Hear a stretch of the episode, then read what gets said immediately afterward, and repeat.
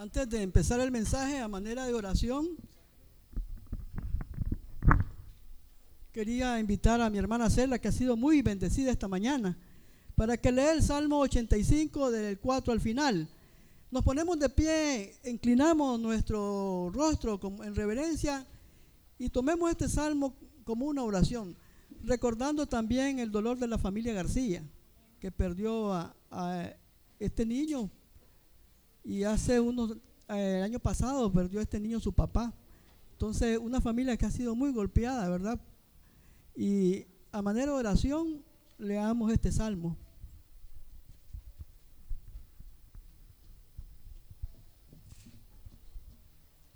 Restauranos, oh Dios, de nuestra salvación, y haz cesar tu ira de sobre nosotros.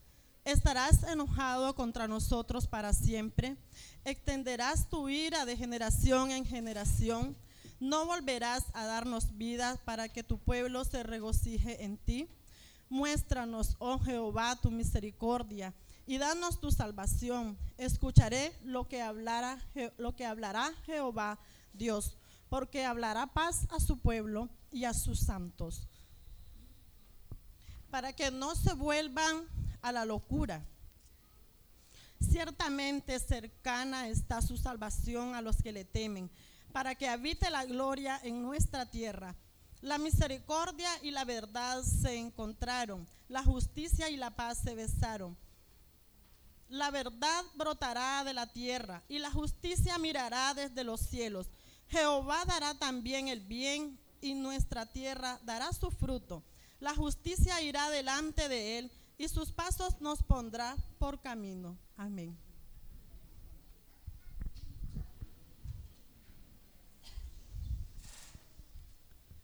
La mañana de hoy el Señor me ha permitido el privilegio de meditar sobre su palabra y con la ayuda del Señor hemos puesto por título a esta meditación, en Jesucristo encontramos misericordia y verdad. Leímos el Salmo 85 y ahí en el Salmo 85, en el versículo 10, nos dice el Señor, la misericordia y la verdad se encontraron. Esto se cumple en Jesucristo. Porque Dios ha actuado. Dios ha tomado la iniciativa. Ahora al final de los tiempos se ha presentado una sola vez y para siempre, a fin de acabar con el pecado mediante el sacrificio de sí mismo. Cristo fue ofrecido en sacrificio una sola vez para quitar los pecados de muchos. Hebreos 9, 26 y 28. De modo que podemos decir que Dios ha hablado de una vez y para siempre, y que Cristo ha sufrido de una vez y para siempre. Esto significa que tanto la revelación como la redención están completas en Cristo. De eso tenemos que estar claros, hermano. La revelación y la redención están completas en Cristo.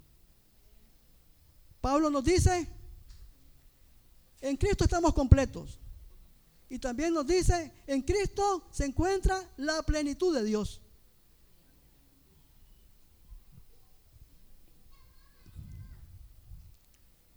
Pero Dios no termina ahí su generosidad. Dios sigue actuando en, el presente. Hoy podemos recoger y gozar de los frutos de la palabra y obra de Dios consumada en Cristo. Él nos dejó el Espíritu Santo a través de su obra especial que nos hace participar de las riquezas de la palabra y obra de Cristo. El Señor nos dejó el consolador. Este consolador es el que nos hace participar de dos cosas, de la revelación y de la obra del Señor.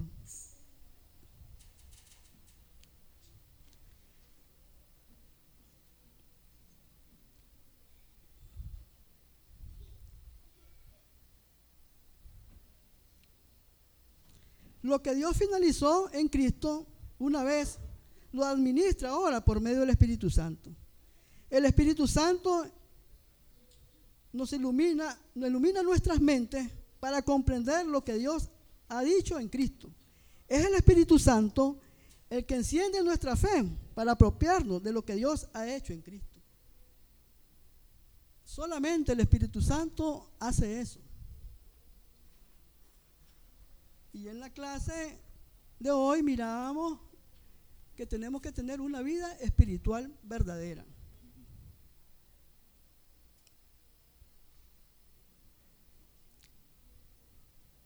Enfatizo que el Espíritu Santo habla por medio de lo que se ha dicho en las Sagradas Escrituras. Este es un principio que nosotros los bautistas sostenemos. Somos una iglesia que participa del pensamiento reformado. Solo la escritura. Todo lo que Dios ha revelado para el ser humano está en la escritura. Y allí nosotros, los que confesamos los principios del Nuevo Testamento, somos radicales. Solo la escritura. Y eso es lo que mantenemos desde que se dio el movimiento reformador.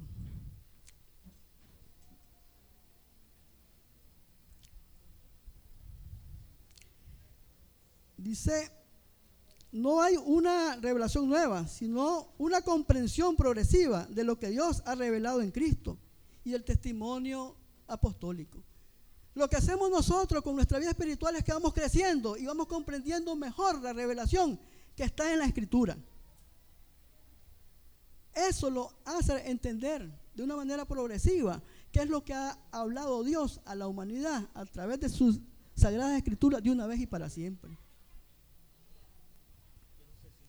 No hay una nueva redención, sino una apropiación progresiva de lo que Dios ha hecho en Cristo. Hay una única redención. Es el sacrificio del Señor en la cruz del Calvario. Y lo que hacemos nosotros cada vez que participamos de la liturgia, de las reuniones de la comunidad, es ir creciendo en la comprensión de ese sacrificio. No hay más redención que la del Señor Jesucristo. Y ese otro pilar que nosotros defendemos y sostenemos, solo Cristo. Solo Cristo. Solo una revelación, la que hizo Dios en la Sagrada Escritura. Y el Espíritu Santo nos da luz sobre todo y nos hace apropiarnos de esa obra redentora.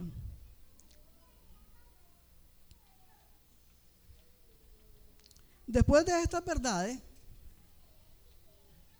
recuerden que el Salmo decía, se encontró la misericordia y la verdad.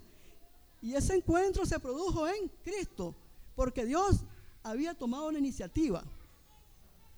Dios tomó la iniciativa de venir por este pueblo pecador a través de su Hijo Jesucristo. Después de estas verdades, con la ayuda del Espíritu Santo, vamos a discernir sobre la misericordia. Hablamos de verdades que el Señor nos dice. Ahora vamos a hablar de la misericordia de Dios. Y vamos a tratar de entender y de comprender esa misericordia. Sin la cual ninguno de nosotros tendríamos salvación. Y para eso vamos a analizar un poco la parábola muy bien conocida del fariseo y el publicano. Leímos la parábola del fariseo y el publicano. La enseñanza de Cristo en esta parábola es la piedra angular que el apóstol Pablo utiliza para desarrollar la teología de la justificación. Pablo no inventa nada. Pablo de la enseñanza del Señor, de esta parábola y de otras parábolas donde se habla de la misericordia del Señor sobre los siervos. Pablo en Romanos desarrolla toda esta doctrina muy conocida por nosotros de la justificación por la fe. Es la enseñanza de Jesús en palabras de Pablo en Romanos, en muchas cartas de Pablo. Entonces cuando leamos la palabra justificación, enseñanza del Señor. Y de esa parábola Pablo desarrolla todo lo que hemos leído en Romanos en otras ocasiones. Y lo que leímos en Romanos hace poco. El verso 9 del capítulo 18 nos dice claramente a quién estaba dirigida esta parábola. A unos que confiaban en sí mismos, que se creían justos y despreciaban a los demás. A unos que confiaban en sí mismos, se creían justos y despreciaban a los demás. Esta parábola está dirigida para los que en un momento nos podemos creer justos y despreciamos a los demás. Dice, y lo voy a volver a repetir porque dicen que no sé yo, el versículo 9 del capítulo 18 de Lucas nos dice claramente que la palabra está dirigida a unos que confiaban en sí mismos, se creían justos y despreciaban a los demás. Para poder esto, vamos a hacer una comparación entre los dos personajes. Ahí nos vamos a ayudar con una gráfica, si la ponen ahí. Y vamos a empezar con las cosas que tienen en común. Las cosas que tienen en común son las cosas que se entrelazan en los dos círculos. Eran judíos, iban al templo, oraban, iniciaron su oración, oh Dios, eran pecadores. El fariseo se consideraba sujeto hacedor de todo. Ora acerca, ora, ora cerca del lugar santo. Ora erguido ora consigo mismo. Al final es condenado. El publicano se considera objeto necesitado de la gracia. Ora a cierta distancia. Ora con la cabeza inclinada. Ora a Dios justificado. En el verso 14 de esta parábola, Jesús nos dice que el publicano es justificado ante Dios y que todo el que se enaltece mismo será humillado. ¿Qué respuesta más desconcertante para los oyentes? La ley mosaica dice en Deuteronomio 25.1, cuando dos hombres tengan un pleito, se presente ante el tribunal y los jueces, los jueces decidirán el caso absolviendo al inocente, condenando al culpable. Proverbios 17.15, absolver al culpable y condenar al inocente. Son dos cosas que el Señor aborrece. Y Éxodo 23, 7, yo no asuelvo al malvado. Esa es la ley de Moisés. El fariseo dice, no soy ladrón, adúltero, mucho menos publicano. Y agrega, yo ayuno, yo diezmo de todo lo que recibo para los estándares de la sociedad, Él es justo. La ley mosaica lo hace justo. Todo eso manda a hacer la ley mosaica. Para estos mismos estándares, el publicano es traidor, ladrón, ya que era común que los recaudadores de impuestos del imperio romano cobraran de más para su bolsillo. Esos son los estándares en el tiempo de Jesús. A eso se iba al templo en los tiempos de Jesús. Y eso lo mirábamos hoy en la clase cuando nuestra falsa espiritualidad nos hace venir a la iglesia.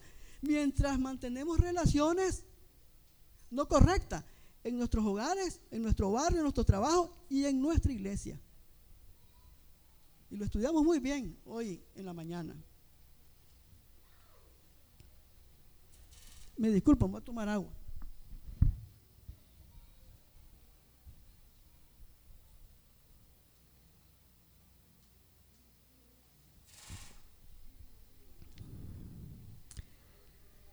Pero Jesucristo sabe muy bien esto que dice Jeremías 17 del 9 al 10. No hay tan engañoso como el corazón. No tiene remedio. ¿Quién puede comprenderlo?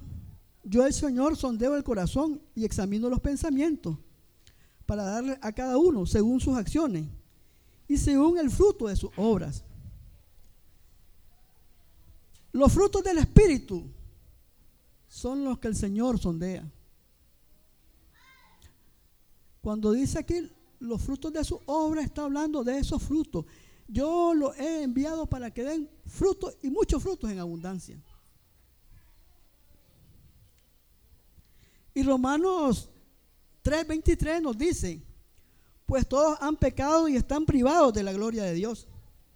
Esta es la absoluta verdad, que tanto el fariseo como el publicano son culpables. Entonces, ¿qué es lo que hace la diferencia? ¿Qué es lo que hace la diferencia? Los dos son pecadores, los dos son culpables.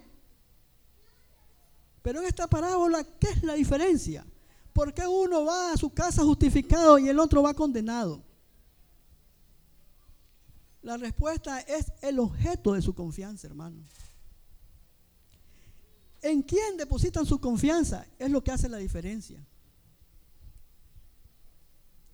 Ahora me pregunto yo y le pregunto a ustedes, como dice el hermano Ebenor, del CEPAD. ¿En quién depositas tu confianza, hermano? Esta iglesia, ¿en quién deposita su confianza como comunidad? En lo personal, ¿en quién eh, depositamos nuestra confianza? El Señor nos dice, Romanos 19, que si confiesas con tu boca que Jesús es el Señor y crees en tu corazón que Dios lo levantó entre los muertos, serás salvo. ¿Cuántos los, los que estamos aquí presentes hemos confesado eso? ¿Cuántos de los que están aquí presentes no lo han hecho?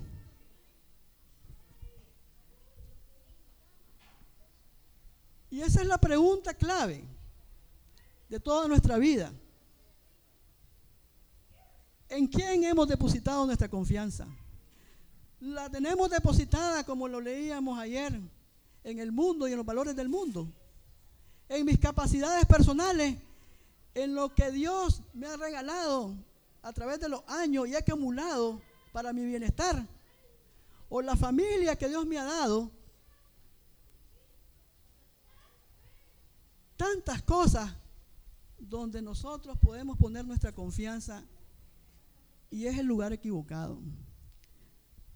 Pero Jesús, después de haber dado este veredicto, esta sentencia, donde nos hace ver que la única manera de encontrar salvación es cuando nosotros clamamos por su misericordia.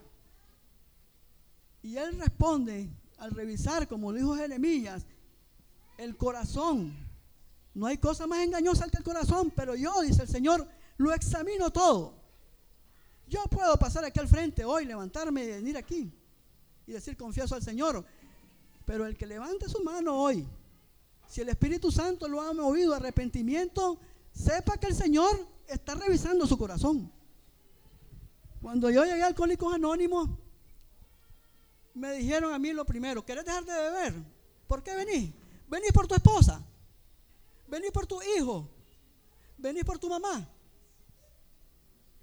Si vos venís por eso, no vas a dejar de beber guaro. Venís porque vos necesitas dejar de beber, ¿sí? Y cuando yo reconocí eso, hermano, el alcoholismo empezó a desaparecer de mi vida. Porque yo tenía la necesidad. Y ese es un principio bíblico. Si confiesas que sos débil, que no puedes vencer lo que te ata al pecado, el Espíritu Santo viene a tu ayuda. Y si confiesas con tu boca que solo el Señor puede librarte de esa vida incorrecta que llevamos, el Señor va a venir a ayudarte. Pero el Señor sigue más adelante. Y yo quiero hacer la misma invitación que hizo el Señor. Porque esta iglesia me ha enseñado que tenemos que ser bíblicos. Si yo hablo palabra que no está de acuerdo a la Biblia, estoy pecando. Todo lo que yo diga en cualquier reunión de la iglesia tiene que tener el respaldo a la luz de la Biblia. Todo lo que yo diga en cualquier momento de meditación, de compartir, tiene que ser apegado a la obra redentora del Señor. En eso tenemos que ser enfáticos. Y la invitación que hizo el Señor es la siguiente, y yo le hago a los hermanos que no han confesado, porque es confesión pública, hermano. Y se requiere valor. Con su boca. Confesión pública. Para salvación. Pero el Señor es muy lindo para hacer las invitaciones. Y dice,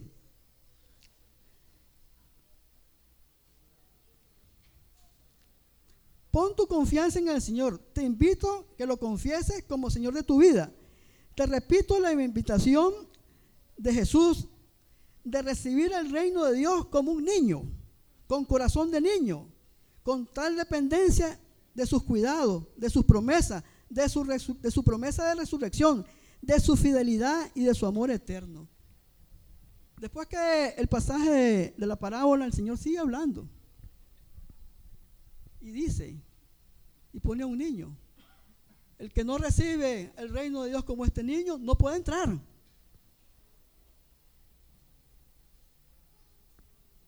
Pero antes de que el Señor dijera eso, sus discípulos, y podemos ser nosotros, que nos llamamos seguidores y discípulos del Señor, que impedíamos que ese niño llegara al Señor. Dejad que los niños vengan a mí. Y se estaba refiriendo no, refiriendo no a los niños chiquitos, sino a aquellas personas que con la ayuda del Espíritu Santo Él le ha ido trabajando el corazón para ponerle corazón de niño. Porque un niño cree todo lo que su padre le dice. Y si no confesamos al Señor, quiere decir que tenemos que seguir orando. La iglesia, mi familia, para que el Espíritu Santo haga el trabajo en el corazón de mi pariente, en el corazón de mi amigo, en el corazón del novio que no es creyente o de la novia que no es creyente, para que Él haga la obra. Porque dice Juan, les voy a dejar al consolador. Y el consolador va a convencer de pecado. ¿Pecado por qué? Porque no conocen al Hijo de Dios como Salvador del mundo. Solo no reconocerlo como Salvador ya es pecado. Y por eso es la preocupación de la iglesia de predicar el mensaje de salvación. Así que hermano, le invito a que tome esta invitación del Señor. Deje que el Espíritu Santo moldee su corazón a corazón de niño y confiéselo como Salvador para que se haga dueño de todos los cuidados del Señor, de su promesa de resurrección, de su fidelidad y de su amor eterno. Que el Señor los bendiga. Amén.